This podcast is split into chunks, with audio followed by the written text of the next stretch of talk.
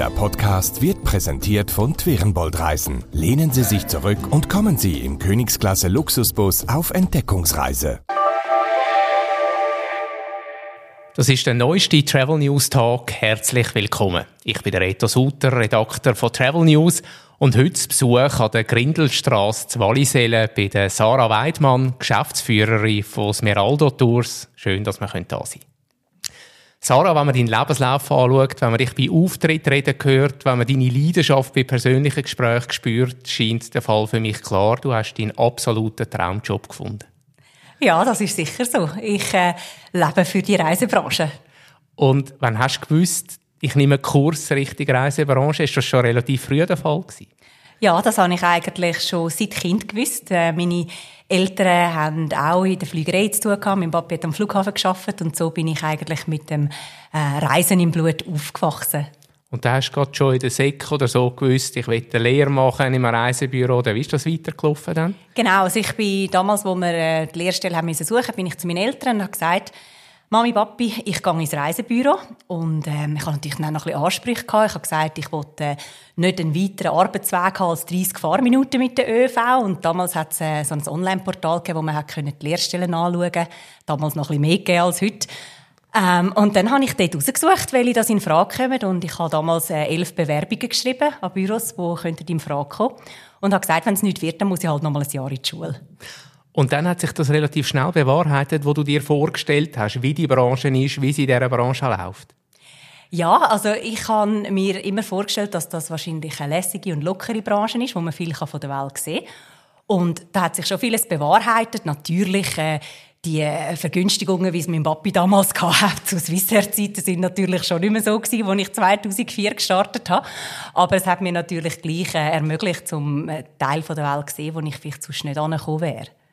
Du hast die Lehre gemacht, dann bist du in der Branche geblieben, hast dich weitergebildet. Wann ist der Zeitpunkt gekommen, wo du denkst, eigentlich wäre es noch less, wenn ich meine eigene Chefin wäre?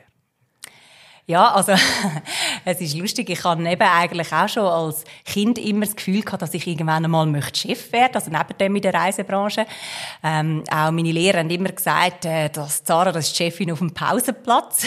Das ist auch bei der Referenz, wo damals ähm, der Beat Walser, bei ihm, wo ich die Ausbildung gemacht habe, wo er die eingeholt hat über mich äh, in der Schule, ist das die Aussage gewesen, dass ich die Chefin sei auf dem Pausenplatz. Ähm, ja, und darum habe ich eigentlich auch dort schnell gemerkt, dass das sicher etwas ist, äh, was ich gerne mal möchte erreichen im Leben, auf jeden Fall. Was zeichnet dich aus als Chefin? Ist immer schwierig, wenn man es selber muss sagen. Aber was hast du das Gefühl, eben, was macht dich so ein bisschen zu der geborenen Chefin? Ja, ich, ich glaube, ich kann gerne ähm, Abwechslung. Ich bin sehr äh, vielseitig interessiert. Ich glaube, mich jetzt speziell als Chefin bis Meraldo zeichnet aus, dass ich ähm, eine Chefin bin, die wirklich versucht, auch an der Front mitzuarbeiten. Mir ist wichtig, dass ich alle Prozesse und Abläufe auch von unserem Geschäft verstehe. Also wenn irgendjemand bei uns anruft und eine Beratung möchte über Italien oder Kanaren, dann kann es gut sein, dass ich das Telefon abnehme, dass ich auch Offerten schreibe ähm, in Zeiten, wo, wo wir Corona hatten, wo wir haben müssen Katalog verlängern um ein Jahr, weil wir keine neu gedruckt haben, bin ich zum Mailinghaus gegangen und habe die gekleppert. Also ich versuche wirklich dabei zu sein und auch eben den Puls zu spüren, auch von unseren Kunden, zum Beispiel an Ferienmessen oder an Sonst-Events. Und ähm, ich glaube, das zeichnet mich aus oder hebt mich vielleicht ein bisschen ab von anderen Chefs, dass ich wirklich versuche, ähm, Hand in Hand mit der Front zu arbeiten und ihnen zu zeigen, hey, ich stehe an eurer Seite und unterstütze euch in allen Bereichen. Hast du das jetzt selber gerade ein bisschen aufgezählt, all diese Sachen, eben an der Ferienmesse, Aus- und Weiterbildungen leiten, das Team coachen, einfach auch sonst Chefaufgaben wahrnehmen, dann bist du nebenbei, in Anführungs- und Schlusszeichen, auch noch Mami. Hat dein Tag mehr als 24 Stunden? Oder wie bringst du alles unter einen Hut? Ah, ich wünschte mir das so sehr, dass mein Tag mehr als 24 Stunden haben Ich frage mich wirklich manchmal selber, wie man alles unter einen Hut bringen kann. Aber ähm, ich habe wirklich ein sehr gutes Supportsystem. Also meine Eltern, die viel helfen mit den Kleinen, mein Mann, der sehr ähm, unterstützend ist und auch in der Branche schafft und durch das auch ein grosses Verständnis entgegenbringt. Aber ja, es ist manchmal streng, aber eben, ich mache das so gern, dass halt die Tage oder die Stunde, wo ich schaffe, dass ich das nicht unbedingt als Schaffen empfinde, sondern eben, es ist eine Leidenschaft, die ich kann und darum ist es einmal dann nur halb so schlimm. Wie lang sind deine Arbeitstage? So im Schnitt? Ja, also in der Regel äh, schaue ich eigentlich immer, dass ich so zwischen halb acht und acht da im Büro bin.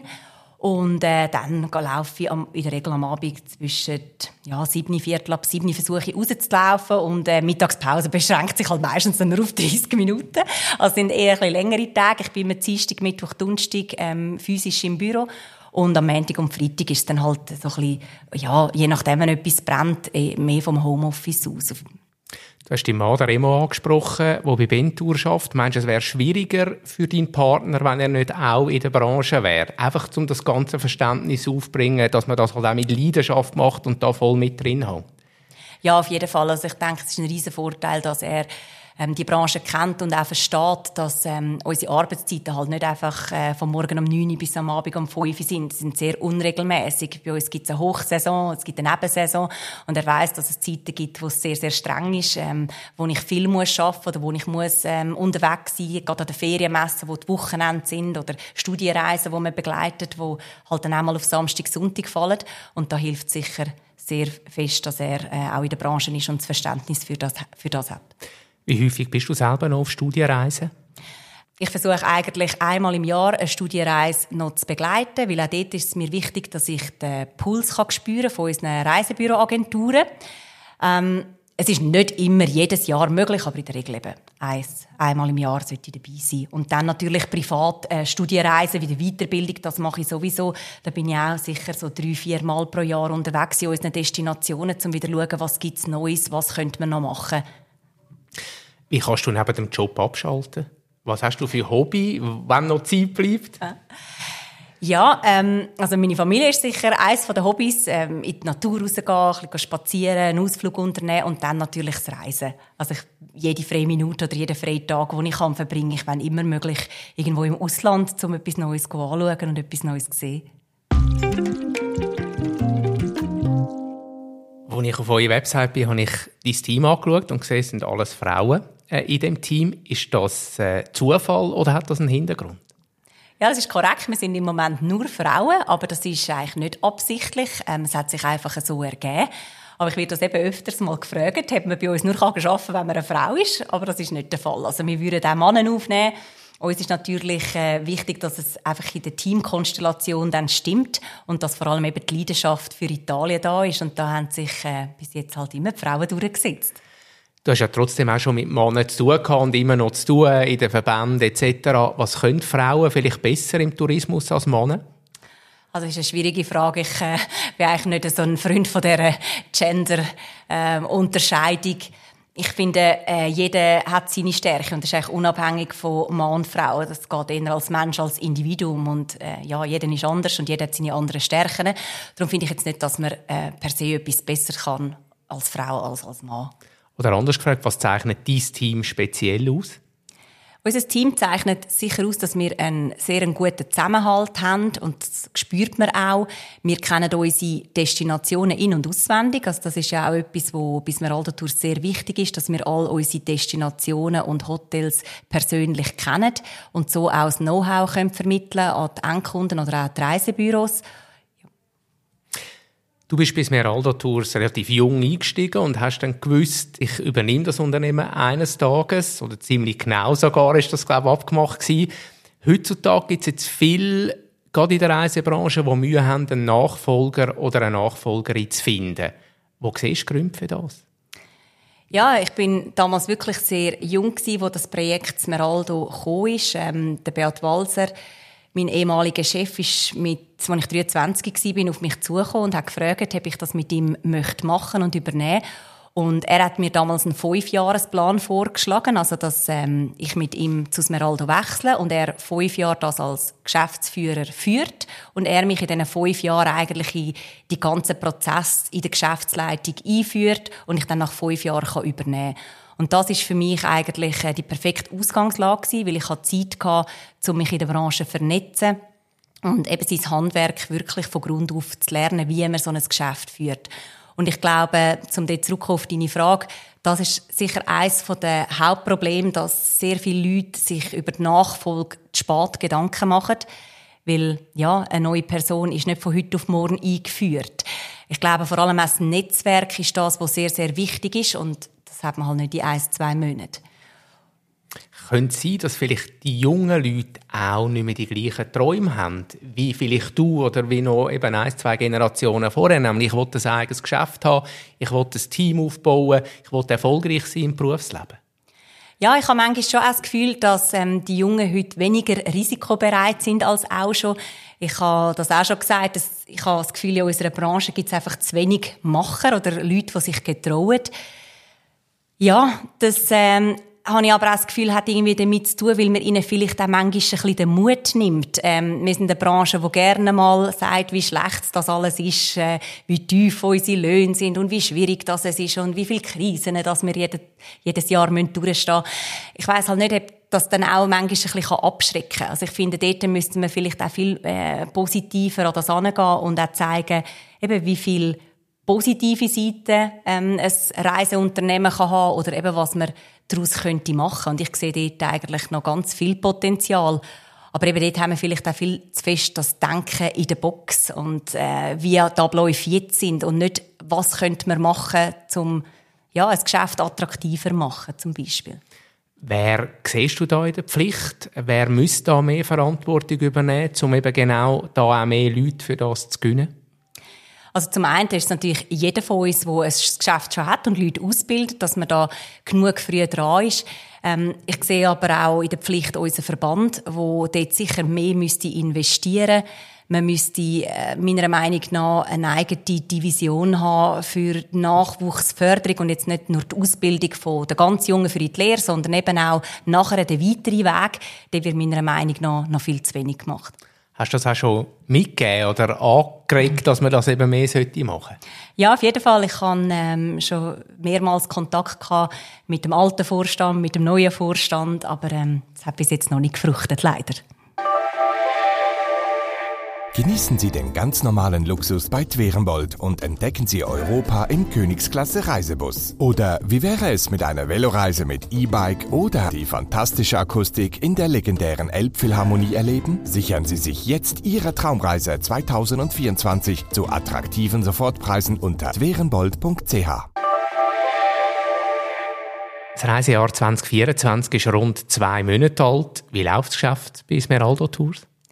Wir sind bis jetzt sehr zufrieden. Es hat ähm, sehr gut gestartet. Wir haben gerade in der ersten Januarwoche eine grosse Incentive-Gruppe gehabt mit 150 Leuten auf Teneriffa und La Gomera und so natürlich einen sehr schönen Start ins neue Jahr gehabt. Ähm, aber auch sonst, äh, Badeferien, Sardinien sind das Jahr sehr erfreulich und Mietwagen-Rundreisen Sizilien, Apulien sind auch schon sehr gut äh, gebucht. Wenn du jetzt mit dem Vorjahr vergleichst, wo stehen da etwa? Ähm, wir sind im Moment leicht über Vorjahr, also von den Zahlen her. Und das ist eigentlich auch sehr erfreulich, weil der Euro ja tiefer ist als im letzten Jahr und von dem her ähm, ein bisschen mehr müssen arbeiten für den gleichen Umsatz. Ja, wir haben, äh, Italien ist sicher 2024 wieder im Trend, ein Jahr, das gefragt ist. Siehst du andere Trends, wenn es darum geht, wo und wie die Leute reisen wollen? Ja, also mehr oder weniger ist es schon gleich. Also was wir jetzt sehen, was wieder viel mehr zurückkommt, sind eben äh, Incentive-Anfragen oder Firmenausflüge, ähm, Vereinsreisen. Das ist natürlich während Corona viel schwieriger gewesen. Und da sind unsere Destinationen natürlich prädestiniert mit Sardinien, Sizilien, Apulien, wo wir eine kurze Flugzeit haben und wo man auch Kultur und äh, Kulinarik mit Spaß und Erholung gut kann verbinden kann ist es momentan besonders dankbar, wenn man Spezialist ist, weil die Leute eigentlich gefühlt immer mehr sehr individuell reisen wollen. Ich das kommt euch jetzt gut. Ja, auf jeden Fall. Also wir merken auch, dass die Leute ähm, sehr äh, grosses Interesse haben an unserem Know-how. Also es ist gefragt, die Leute wollen wissen, wie sie die Destinationen aussehen, was sie machen können und haben auch sehr spezifische Fragen zu den Hotels. Und da haben wir uns natürlich in den letzten Jahren sehr können abheben von unseren Konkurrenten, weil ja, ich glaube, ich kann mit gutem Gewissen behaupten, dass wir der einzige Schweizer ähm, Veranstalter sind, wo Italien und Kanaren so gut kennt, wie wir das machen. Inwiefern findet man eigentlich noch neue, wirklich komplett neue Sachen? Ich sage jetzt auf Sizilien, auf Sardinien, ist da nicht schon das meiste gebaut, die Anführungs- und Schlusszeichen und gemacht? Und, oder was gibt's da noch Neues? Ja, es ist natürlich schon so, das sind Destinationen, die touristisch gut erschlossen sind, aber es gibt immer wieder Nischen, die aufkommen, wie zum Beispiel ähm, Kalabrien, also das Hinterland von Kalabrien, wo im Moment ähm, so ein bisschen in den Kinderschuhen ist und wo, wo wir immer dran sind, um neue Programme auszuarbeiten. Die Region Basilicata, die am Aufkommen ist. Also es gibt schon noch Sachen, die man machen kann und äh, wir haben äh, die Augen und Tore immer offen in unseren Destinationen und können die Sachen anschauen, wo wir ein Potenzial sehen für unsere Kunden. Du hast vorher Kanaren angesprochen. Das ist, glaube ich, seit 2018 haben wir das auch in eurem Portfolio. Vorher sind wir ein reiner Italien-Spezialist. Warum hat man sich entschieden, auch auf Kanaren zu setzen? Also ja, wir sind natürlich in den letzten Jahren gewachsen bis Meraldo im Italien-Geschäft und haben dann äh, irgendwann auch gemerkt, wir sind sehr sommerlastig in unseren Destinationen und äh, das Personal, das wir da haben, die möchten natürlich das ganze Jahr arbeiten und das ganze Jahr den Lohn haben. Und da haben wir wie gemerkt, dass wir im Winterhalbjahr auch noch ein bisschen Einkommen brauchen und man hat dann geprüft, eben, was passt oder was ist auch ähm, möglich, um als Destination in unser Portfolio aufzunehmen, wo sich dann auch nicht sehr beißt. Und wir haben einfach gemerkt, dass ähm, Kanaren gerade im Winter eine sehr beliebte Destination ist bei Herr und Frau Schweizer, aber dass auch dort die Nische eigentlich völlig weggefallen ist. Also wir bieten vor allem äh, Inselkombinationen an, die kleinen Inseln La Palma, El Hierro und La Gomera. Und das äh, finden wir heute leider auch fast bei keinem anderen Veranstalter mehr in der Art und Weise, wie wir es anbieten. Also eben, wir versuchen dort die anderen Kanaren an Herr und Frau Schweizer zu bringen und nicht die 0815 Badeferiendestinationen. Wie hat sich das Geschäft jetzt entwickelt seit 2018? Also Corona natürlich mhm. ein bisschen mhm. ausgenommen, mhm. aber wie ist die Entwicklung? Ja, wir sind also sehr äh, auch dort positiv überrascht, weil wir haben ähm, natürlich gestartet mit den Kanaren, dann ist Corona gekommen und alles müssen runterfahren und wir haben eigentlich bis heute eigentlich sehr, sehr wenig äh, Marketingmaßnahmen ergriffen. Also wir haben einen Katalog gemacht und den in Reisebüro verteilt und sind natürlich mit dem auch der Ferienmesse vertreten, aber eben sonst eigentlich sehr, sehr wenig äh, Marketingaktivitäten. Und trotzdem haben wir sehr einen guten Rücklauf und eine Resonanz, was auch mir wieder bestätigt, dass eben das Know-how gefragt ist und wir halt auch dort ähm, uns in- und auswendig auskennen und Hotel kennen. Und wir bieten auch auf allen Inseln deutschsprechende Betreuung an. Ich glaube, das ist auch ein grosser Pluspunkt. Wie macht ihr das eigentlich innerhalb des Teams? Ähm, haben ihr da wirklich Leute, die speziell für Italien sind, andere mehr für Kanaren? Oder ist so ein bisschen deine Erwartung auch, dass eigentlich alle beides gut verkaufen können? Nein, bei uns können eigentlich alle alles gut verkaufen, weil mein Anspruch ist, dass eben jeder in allen Destinationen ausgebildet ist. Da investieren wir auch sehr viel Geld, dass die Leute regelmäßig in Destinationen können reisen und sich das anschauen. Und klar hat der ein oder andere sein Steckenpferd, wo er besonders stark drin ist oder wo ihm vielleicht auch am Herzen liegt als Destination. Aber äh, grundsätzlich kennt jeder da alle Produkte wenn man wieder den Fokus ein bisschen auf Italien richtet, Italien ist zuletzt immer wieder ein bisschen äh, im Zentrum der Schlagzeilen gewesen, rund um Massentourismus, Overtourism. Jetzt greifen eigentlich immer mehr Gemeinden auch zu Massnahmen, gerade an den beliebten Strand mit Besucherbeschränkungen, mit Eintrittsgebühren. Was haltest du von dem Weg? Ich glaube, es ist äh, der einzige richtige Weg. Ähm, also wir sind eigentlich auch bei Smeraldo, ähm, als Spezialist haben wir natürlich da immer schon früh die Möglichkeit gehabt, um selber entscheiden, auch was tun wir in unseren Katalog und was nicht. Und wenn wir unseren Katalog anschauen, dann sieht man zum Beispiel, dass wir ähm, kein Venedig anbieten und kein Cinque Terre. Also eben genau die Destinationen, die du ansprichst, die ein Problem haben mit dem Massentourismus, da haben wir uns eigentlich bewusst dafür entschieden, dass wir das nicht pushen und wir das nicht anbieten, sondern wir versuchen, die Destinationen zu nehmen, äh, die noch einen gesunden Tourismus haben. Trotzdem, Sardinien ist ja auch ein Problem. Ich sage jetzt an den bekanntesten Hotspots, äh, gerade sind die Strände in der Hochsaison auch überlaufen. Wann ist eigentlich die beste Reisezeit äh, zum Sardinien entdecken, ein bisschen weg vom absoluten Massentourismus? Ich möchte dich da äh, korrigieren. Also es ist nicht so, dass äh, Sardinien ein Problem hat in der Hochsaison mit überlaufenden Stränden, sondern Sardinien hat einfach sehr früh erkannt, dass sie äh, einzigartige Natur haben und die natürlich entsprechend schützen wollen. Und es hat schon immer Regulationen gegeben, um an die Strände zu gehen. Es ist einfach heute, äh, natürlich mit den Medien, die man heute hat, ähm, oder mit der Technik, die man heute hat, kann man äh, Online-Reservationen machen. Das ist halt früher einfach on spot gezahlt worden. Und äh, wenn so eine Erneuerung kommt, dann nehmen das natürlich Medien mit Handkuss auf und schreiben dann, es ist jetzt neu äh, mit Regulierung und drum und dran, aber eigentlich hat sich da wirklich nicht groß etwas verändert. Und es geht dort eigentlich wirklich nur darum, zum Besucheranzahlen limitieren, nicht weil das explodiert wäre, sondern einfach ähm, um einen gesunden und nachhaltigen Tourismus können zu behalten, so wie es die letzten Jahre war. Also man kann auch noch im August Sardinienferien machen am Strand, wenn man bei euch bucht, ohne dass man irgendwie Stuhl an Stuhl und Tüchli an Tüchli liegt. Ja, also da kann ich wirklich meine Hand ins Feuer legen. Also man kann auch im August bei uns Ferien buchen und man muss nicht am Morgen um 7 Uhr aufstehen, um den Liegestuhl zu reservieren. Also wir haben auf Sardinien äh, schon allein wegen der Preisstruktur ein völlig anderes Bild, ähm, wie man das in Griechenland oder in Spanien sieht. Trotzdem sind wir gleich noch mal wunder, wann ist die beste Zeit für Sardinien? Genau, also die beste Reisezeit, wenn man möchte Badeferien machen, empfehlen wir eigentlich den Juni als Reisemonat oder den September. Und wenn man noch etwas möchte sehen und eine Mietwagenrundreise möchte machen, dann kann man natürlich auch schon früher reisen. Also das ist dann eigentlich schon äh, Ende April, Anfang Mai möglich und kann sich dann auch bis Ende Oktober anziehen. Ich sehe jetzt von der Preisentwicklung aus in Italien. Was kannst du zum Jahr 2024 sagen? Muss man damit rechnen, dass die Ferien eher teurer sind als letztes Jahr? Nein, wir haben das Jahr eigentlich keine Preiserhöhungen gehabt. Ähm, wie viele wissen, hat Italien gerade nach Corona ähm, eine sehr äh, starke Preiserhöhung durchgezogen. Wie viele andere EU-Länder haben sie natürlich eine extreme Teuerung gehabt und haben dann das eigentlich vom 2022 auf 2023 gerade auf Konsumenten abgewälzt. Und dort haben wir eine grosse Steigerung im Preis drinnen gesehen. Ähm, hat natürlich auch damit zu tun, dass das Corona-Jahr für die Italiener nicht so schlecht sind. Äh, viele Leute sind auf Italien reisen. Wir Schweizer haben natürlich da auch dazu beigetragen, dass die ähm, nicht so schlecht weggekommen sind in dieser Zeit. Und darum ähm, ist für 2023 die Preissteigerung da gewesen. Sie haben dann aber auch gemerkt, dass es vielleicht dann doch ein bisschen zu viel des Guten war. Und jetzt auf 2024 sind die Preise immer wieder ein bisschen oben runtergekommen. Also wir haben eigentlich nie eine Erhöhung. Also wenn dann die gleichen Preise oder sogar ein bisschen günstiger. Was fasziniert dich eigentlich persönlich am Reiseland Italien und an den Menschen?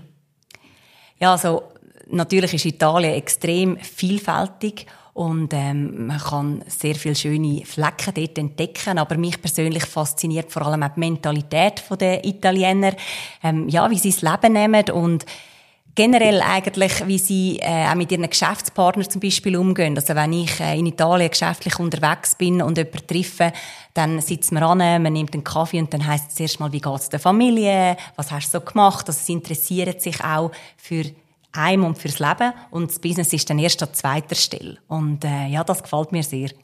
Wie machst du Privatferien? Natürlich jetzt mit dem Kind ist wahrscheinlich noch mal etwas anderes, aber wie sehen für dich so ein bisschen perfekte Ferien aus? Ja, also ähm, auf Italien oder auf Kanaren gehe ich meistens nicht privat in die Ferien, weil eben, wie ich vorher gesagt habe, die äh, vermischen äh, geschäftlich und privat ja immer. Und dann, wenn man in Italien unterwegs ist, dann heisst es, komm mit mir zum Mittagessen, komm mit mir zum Nachtessen und dann ist es am Schluss dann gleich ähm, keine Ferien. Und darum bevorzuge ich eigentlich in andere Destinationen zu reisen. Ich äh, versuche eigentlich auch immer wieder Neues zu entdecken. Äh, ich habe immer gesagt, mein Ziel ist, äh, mindestens 100 Länder zu bereist haben. Jetzt bin ich im Moment bei 69, also auf gutem Weg. Ja, ja, genau. Ich habe hab ja noch hoffentlich ein paar Jahre. Ähm, ja, jetzt mit der Familie ist es sicher auch noch mal anders. Also, ähm, früher haben wir natürlich, sind wir viel individuell unterwegs gewesen. und jetzt äh, mit der zweieinhalbjährigen Tochter stehen natürlich eher Resortferien und einfach und bequem im Vordergrund. Und äh, ja, im Moment fokussieren wir uns auch wieder mehr auf Europa als auf Langstrecken. 69 Länder, welche haben Sie besonders angetan? Jetzt will ich abgesehen von mhm. denen, die du im eigenen Portfolio drin hast. Mhm. Also ganz weit vorne ist bei mir sicher die Philippinen. Sie äh, sind extrem vielfältig gewesen, wunderschöne Inseln. Ähm, etwas, was mir wirklich bis jetzt am besten gefallen hat. Ähm, ich finde aber auch Südafrika immer wieder faszinierend. Das ist auch ein Ort, wo ich jetzt äh, schon mehrmals war, bin eben dort briche ich dann die Regeln und gehe dann doch äh, zwei, dreimal hin. Ja, und sonst generell eigentlich Asien, dort finde ich, hat so viele wunderschöne Plätze, wo man sehen kann. Aber das Essen ist gleich in Italien am besten, oder? wie ist es für dich? Auf jeden Fall. Die italienische Küche ist die beste. Wenn ich müsste wählen, welche Küche für den Rest des Lebens essen, dann wäre es definitiv die italienische äh, Zeitvergabe im Flug. Wir kommen langsam schon zum Schluss und am Schluss fange ich immer drei Sätze an, wo ich froh wäre, wenn du für mich würdest fertig machen Der schönste Ecke in Italien ist für mich? Oh, das ist also ganz schwierig. Also, der schönste Ecke in Italien ist für mich Apulien. Nicht so toll am Job in der Reisebranche, finde ich. Bist also lange am überlegen, ja. weit am Suchen. ja, also das ist also gemein. Das ist gemein. Ich finde wirklich jeden Aspekt der Reisebranche schön. Äh, also, uff. Kommt da nichts in Hey, das ist also wirklich fies. Nein, ja, man also, könnte es auch bei dem belassen. Ja, also nein, ich finde, es ist wirklich alles schön an der Reisebranche. Und meine nächste Reise geht auf? Wir gehen an Ostern in Zütergehen. Danke vielmals, Sarah, dass du Zeit genommen hast für Travel News. Ich wünsche dir privat und beruflich alles Gute für 2024. Danke vielmals. Und euch danke vielmals fürs Zuhören. Die nächste Ausgabe vom Travel News Tag gibt es heute in einer Woche. Unterdessen sind wir euch dankbar für eine gute Bewertung auf den verschiedenen Podcast-Plattformen und freuen uns, wenn ihr zwischendurch auch immer wieder auf travelnews.ch reinklickt. Ciao miteinander.